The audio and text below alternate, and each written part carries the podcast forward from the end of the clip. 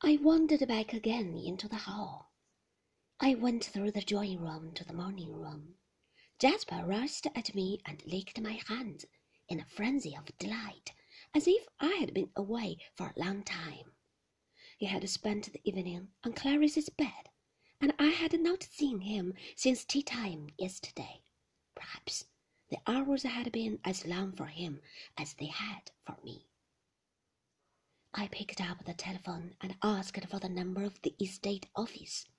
Perhaps Maxim was with Frank. I felt I must speak to him, even if it was only for two minutes.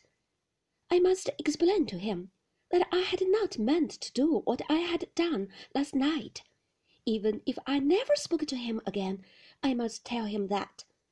The clerk answered the telephone and told me that Maxim was not there. Mr. Crawley is here, Mrs. De Winter, said the clerk. Would you speak to him?